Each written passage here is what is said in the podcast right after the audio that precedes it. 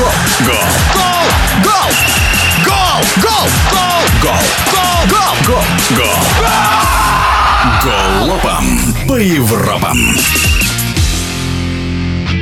Лучший бомбардир Тоттенхэма Харри Кейн перешел в Мюнхенскую Баварию. Пожалуй, самый громкий переход августа. О том, заиграет ли 30-летний форвард в новом клубе и не переплатила ли Бавария за возрастного нападающего, высказался бывший игрок сборной России, футбольный эксперт Дмитрий Галямин. Ну, что касается Кейна, то, в принципе, футболист э, широко известный игрок все-таки сборной Англии. Удивляться переходу нечего. Большинство футболистов проходит через несколько клубов в карьере.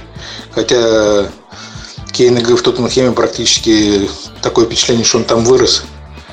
Не знаю, является ли он воспитанником Тоттенхема, но понятно, что там за многие годы прирос корнями.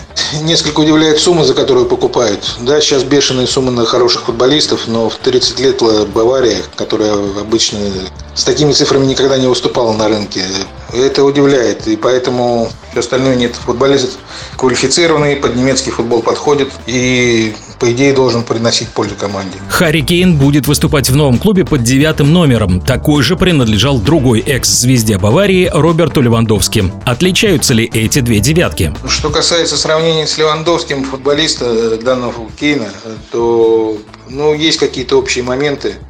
Я бы все-таки, наверное, Левандовский поставил как бы футболиста более тактически гибкого.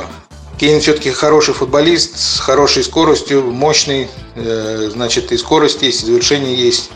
Но в подыгрыше, ну, в каких-то моментах оставляет желать лучшего. Во всяком случае, для Баварии уж точно.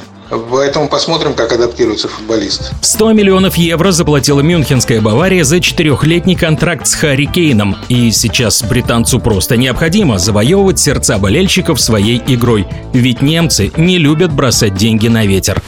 Голова по Европам.